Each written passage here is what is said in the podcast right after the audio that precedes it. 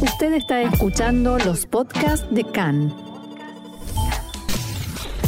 CAN, Radio Nacional de Israel. Hoy, martes 26 de abril, 25 del mes de Nisan, estos son nuestros titulares. Posible infección de salmonela en el chocolate de Elite Strauss que retira todos los productos con chocolate de estantes y góndolas. Israel reabre el paso de Eres y se reanuda el ingreso de trabajadores palestinos desde la franja de Gaza. Las fuerzas de seguridad israelíes impiden el contrabando desde el Líbano de un cargamento de armas, entre ellas 100 granadas de mano.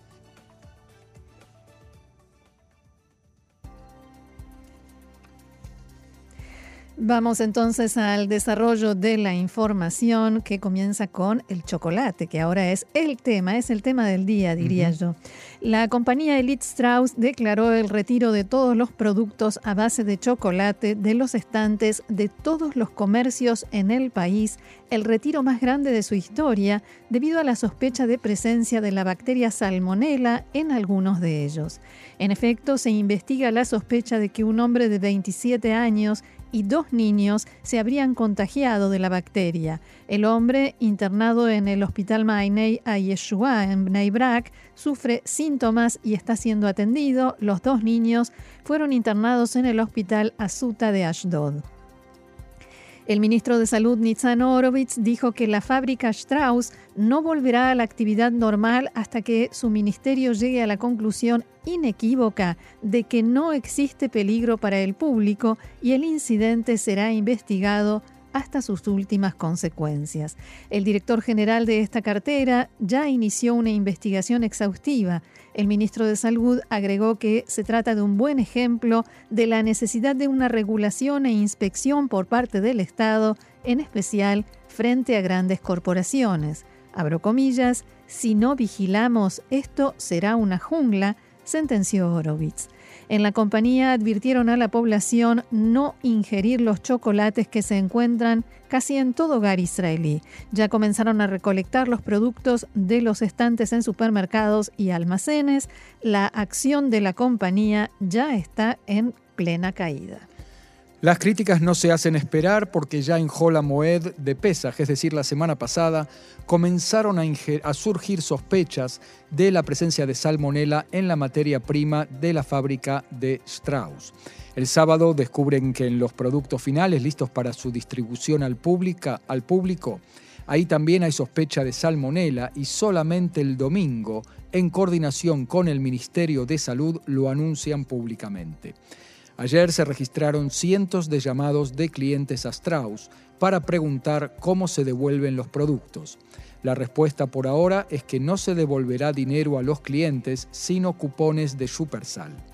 En respuesta a la pregunta por qué, si ya sabían desde la semana pasada, solo avisan al público el domingo, el CEO, el director general de Strauss, Eyal Dror, dijo, abro comillas, hasta el momento de nuestra decisión de retirar los productos, no habíamos detectado ni un solo caso, ni sospecha de caso de salmonela en los productos que ya estaban en el mercado.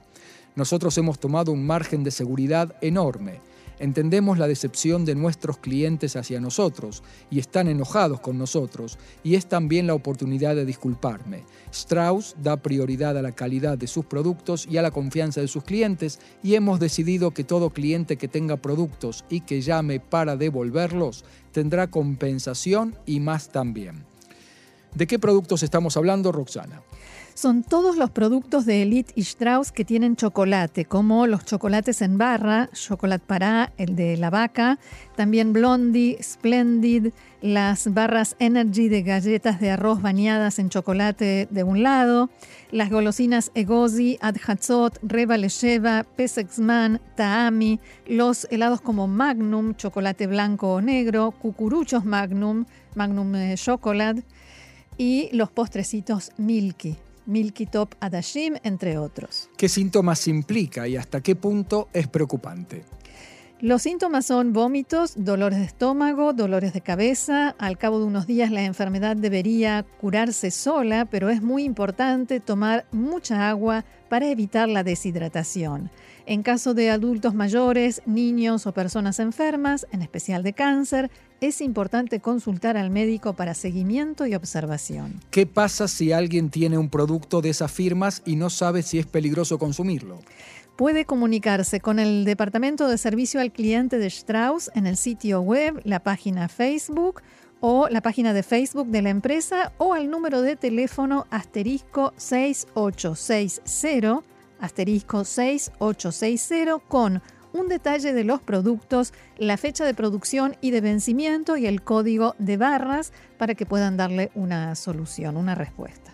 Muy bien, otro tema ahora. En Israel continúa la tensión y alto grado de alerta de seguridad debido a los intentos de Hamas de provocar incidentes y violencia en Judea y Samaria, el monte del templo y el norte a través de la rama que estableció en el Líbano. Las autoridades de defensa estiman que los esfuerzos de Hamas para encender todos los frentes continuarán hasta Eid el-Fitr, el final del mes de Ramadán, el día de la Nakba y el día de la independencia, y por lo tanto continúa el despliegue de fuerzas israelíes en los medios eh, y medios de prevención. En este contexto, en la mañana de hoy se reanudó el ingreso de trabajadores comerciales desde Gaza a Israel a través del paso de Eres. Recordemos que el cruce fue cerrado por decisión de las autoridades israelíes debido al lanzamiento de cohetes desde la franja a Israel. Fuentes de seguridad dijeron a Khan que la apertura del cruce y otras medidas en el ámbito civil respecto de la franja de Gaza están sujetas a que continúe la estabilidad de seguridad en el área.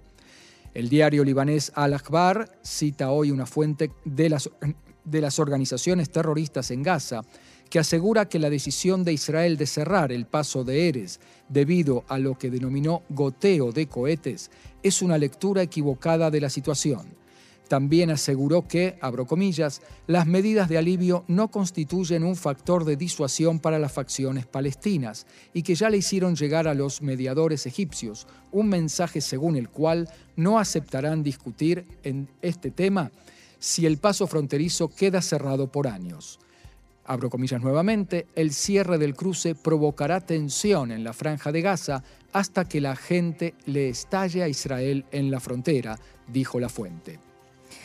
En los últimos días, en conversaciones a puertas cerradas, el ministro de Defensa Benny Gantz dijo que jamás está actuando en base a la política de not in my backyard, o sea, no eh, en mi patio, no quiere que la escalada se produzca en su terreno, en la franja de Gaza. Las autoridades en Israel detectaron que jamás está actuando para instigar e impulsar la violencia, no solo en Jerusalén, sino también en la margen occidental y otras áreas, todo ello para alejar el campo de batalla de la franja de Gaza. El ministro de Defensa Gantz también decía anoche que mientras se mantenga la calma, seguirán los beneficios para los civiles. En Israel también se estima que la filial libanesa de Hamas es responsable del disparo en la medianoche del domingo desde el sur del Líbano hacia la Galilea de un cohete y es quien da instrucciones a Hamas Líbano o sea, eh, quien da instrucciones a Hamas Líbano es el brazo armado de Hamas desde Turquía, porque allí está su sede central. El hecho de que de todos modos se produjeron disparos desde Gaza permitió a Israel actuar en ese frente, aunque por el momento es Hamas quien regula el nivel de las llamas del incendio que quiere provocar en la región y dónde se encenderá. En otro orden, la agencia de noticias palestina SAWA informa que en el campamento de refugiados palestinos Akabat Jaber, en la zona de Jericó, resultó muerto esta noche un palestino de 20 años de edad en un entrenamiento con efectivos del ejército israelí. Según el Ministerio de Salud de la Autoridad Palestina, se trata de Ahmed Ibrahim Awayadat, que resultó gravemente herido por disparos de los efectivos israelíes y murió varias horas después en un hospital. La, oficina del portavoz de Tzal difundió un comunicado en el que indican que durante la operación de arresto de personas con pedido de captura estallaron enfrentamientos, docenas de palestinos arrojaron piedras, incendiaron neumáticos y arrojaron cócteles Molotov a las fuerzas israelíes. La fuerza respondió con disparos y medios de dispersión de disturbios. Cambiamos de tema, nos vamos a la política. Después de un tormentoso debate en la comisión de la Knesset, el diputado de Yamina, Amihai Shikli, fue declarado cesante y excluido de su bancada a pedido formal del primer ministro y líder del partido, Naftali Bennett. El significado técnico para Shikli es que, si bien no tiene que renunciar a su cargo de diputado en la Knesset, ya no pertenece a la bancada y lo más importante, en las próximas elecciones no podrá postularse en ninguna lista existente. Es decir, que si quiere participar en los próximos comicios, deberá formar un partido propio y nuevo o sumarse a otra agrupación también nueva. La sala estuvo llena desde el principio, no solo por los miembros de la comisión parlamentaria, sino también por otros diputados, tanto de la coalición como del Likud, y otros y por periodistas. El diputado Shikli se opuso desde el principio a la formación de la actual coalición. Según el legislador Matan Kahana, que presentó la posición del partido Yamina, Shikli votó 754 veces en contra de la postura de Yamina en la Knesset, como lo comentábamos ayer, y presentó 19 propuestas de ley sin contar con la aprobación del partido pero los principales dichos en la presentación de Kahana fueron de los políticos. Todos entendimos a la hora de formar esta coalición, decía Kahana, que el futuro del Estado de Israel está en la balanza, pero usted, diputado Shikli, en el momento de la verdad se acobardó, huyó de su responsabilidad. También atacó por elevación al líder de la oposición, Benjamin Netanyahu. Abro comillas, Usted se retiró de la bancada porque se preocupó más por su futuro político, le decía Kahana a Shikli. Parece que conocía mejor que nosotros a su nuevo patrón político, o sea, Netanyahu, y sabía qué le espera al que pone el futuro del país por encima de su bien personal. Shikli, por su parte, argumentó a su favor presentando una lista de las promesas electorales incumplidas por Yemina Shikli citó las palabras del ministro Matan Kahana antes de la formación del gobierno, cuando dijo, no formaremos gobierno con Meretz, hay un límite. Entonces Shikli miró a Kahana y dijo, usted sabe que por violar la confianza de modo tan grave, usted hubiera sido expulsado del curso de pilotos de combate. Y agregó, Naftali Bennett, Ayele Chaked y sus seguidores ciegos dañaron de modo grave y vergonzante el contrato no escrito entre el pueblo y sus representantes electos, y el daño que causaron a la democracia israelí llevará mucho tiempo reparar. Y terminó con un ataque directo a Naftali Bennett, que no estaba allí presente, cuando dijo, abro comillas, Naftali Bennett, no tienes Dios. Marcelo, en realidad, más allá de los argumentos de cada uno y qué opinión tengamos cada uno de nosotros sobre esto, eh, la discusión aquí es más que nada legal, porque hay unos que dicen, los que propusieron, o sea, Yamina dice que lo que se está discutiendo es una cuestión de disciplina eh, parlamentaria, disciplina de bancada. en este caso. Sí, eh, de, bancada más que nada, de la bancada de Yamina. Y, el, el, propio Shikli y la oposición quieren llevarlo a un terreno ideológico. No cumplieron, no cumplieron las promesas, por tanto yo tengo derecho a irme. Claro, la vieja disputa de, de, qué estamos hablando aquí, de qué y el asesor letrado de la Knesset en realidad dice que no es así, que es una discusión netamente legal. En otros partidos, el diputado Ram Shefa del laborismo dijo que Shikli votó cientos de veces contra la postura de Yemina, despreciando a sus compañeros, es decir, acá también está en el terreno eh, ideológico político, y está claro que no tiene que ser parte de la bancada. En diálogo con Khan dijo que, si bien puede llegar a ser ministro por el Likud en el futuro, nadie puede creer en las promesas que alguien recibe por parte de ese partido. Según él, a pesar del retiro de Edith Silman de la coalición, el gobierno se estabilizará. Por su parte, el diputado Yoav Kish del Likud dijo que en el último año no se le prometió nada a Shikli, que votó según su fe ideológica y permaneció fiel a los valores de Yemina.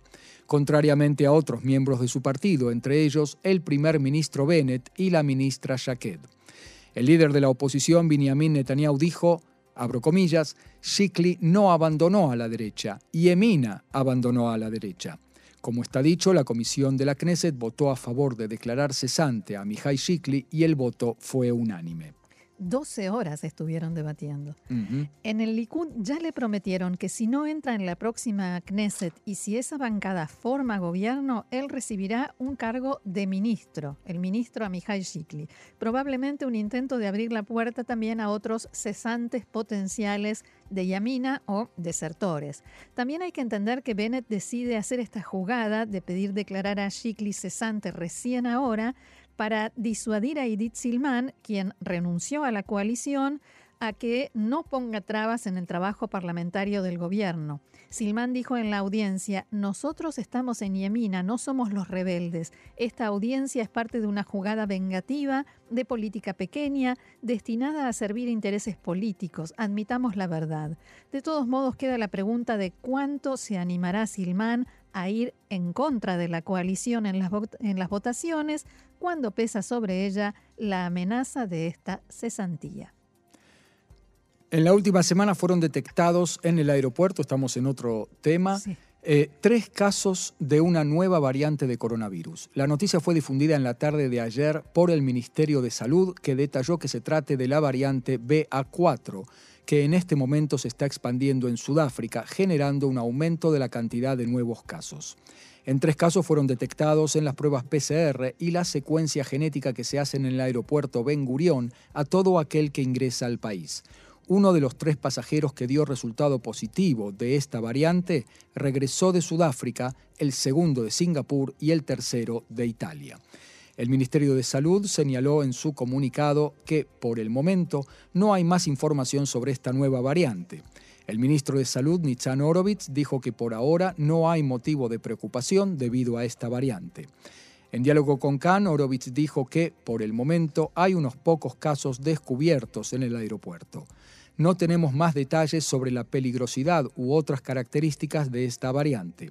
Estamos verificando y seguiremos el tema muy de cerca a la mitad del mundo no han llegado las vacunas. Lamentablemente, no nos hemos librado del coronavirus, ni nosotros ni el resto del mundo. Por último, el ministro de Salud aseguró que, si es necesario tomar nuevas medidas, se tomarán, y enfatizó que no hay que atemorizar a la gente. Por otra parte, las autoridades sanitarias informaron también que el coeficiente de contagios aumentó a 0,9 en la última jornada.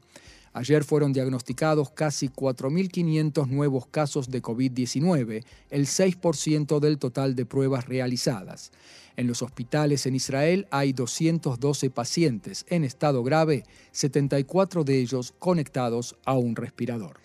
Nos vamos a Ucrania. El ministro de Relaciones Exteriores de Rusia, Sergei Lavrov, acusó a Occidente de librar una guerra de proxy contra Rusia abro comillas, en una guerra semejante el armamento que fluye hacia Ucrania desde Estados Unidos, Gran Bretaña y el resto del mundo los convierte en un blanco legítimo de ataque por parte de Rusia. Mejor que el mundo no subestime la posibilidad de una guerra nuclear y de una guerra mundial, advirtió ayer. Los riesgos son significativos. No quisiera inflar esta posibilidad de modo artificial, pero el riesgo es serio y real y no se debe ignorar. Por su parte, Demetro Kuleva, ministro de Relaciones Exteriores de Ucrania, dijo en respuesta, se trata de un nuevo intento de Rusia de asustar a los países occidentales para que no apoyen a Ucrania. Es una prueba más de que Rusia huele la derrota. Ayer comenzó el tercer mes de esta guerra y no se ve un acuerdo en el horizonte. Si bien las negociaciones continúan, no está rindiendo frutos. Lavrov dice, nosotros hablamos con los ucranianos, pero no son ellos los que toman las decisiones. Muchos creemos que la posición de Ucrania se decide en Washington, Londres y otras capitales occidentales. Y por eso nuestros analistas dicen, ¿por qué hablar con el equipo del presidente Zelensky? Tenemos que hablar con Estados Unidos, negociar con ellos y llegar a algún acuerdo. Kuleva ve en esta expresión otra muestra del desprecio de Rusia a la soberanía de Ucrania. También él dice que, por el momento, no hay con quién hablar. No creo que estén dispuestos a encontrar soluciones, dice Kuleva, pero si vemos que cambian su actitud y muestran que están dispuestos a buscar soluciones aceptables para ambos bandos, estoy dispuesto a superar mi asco y sentarme a hablar con Lavrov. Ayer Rusia continuó bombardeando blancos en Ucrania, entre ellos cinco puntos importantes en el movimiento ferroviario. En tanto, un incidente preocupante en la región prorrusa de Moldavia, en Transnistria, Moldavia, un país miembro de la OTAN y vecino a Ucrania, donde estalló ayer el cuartel general del Servicio de Seguridad Local.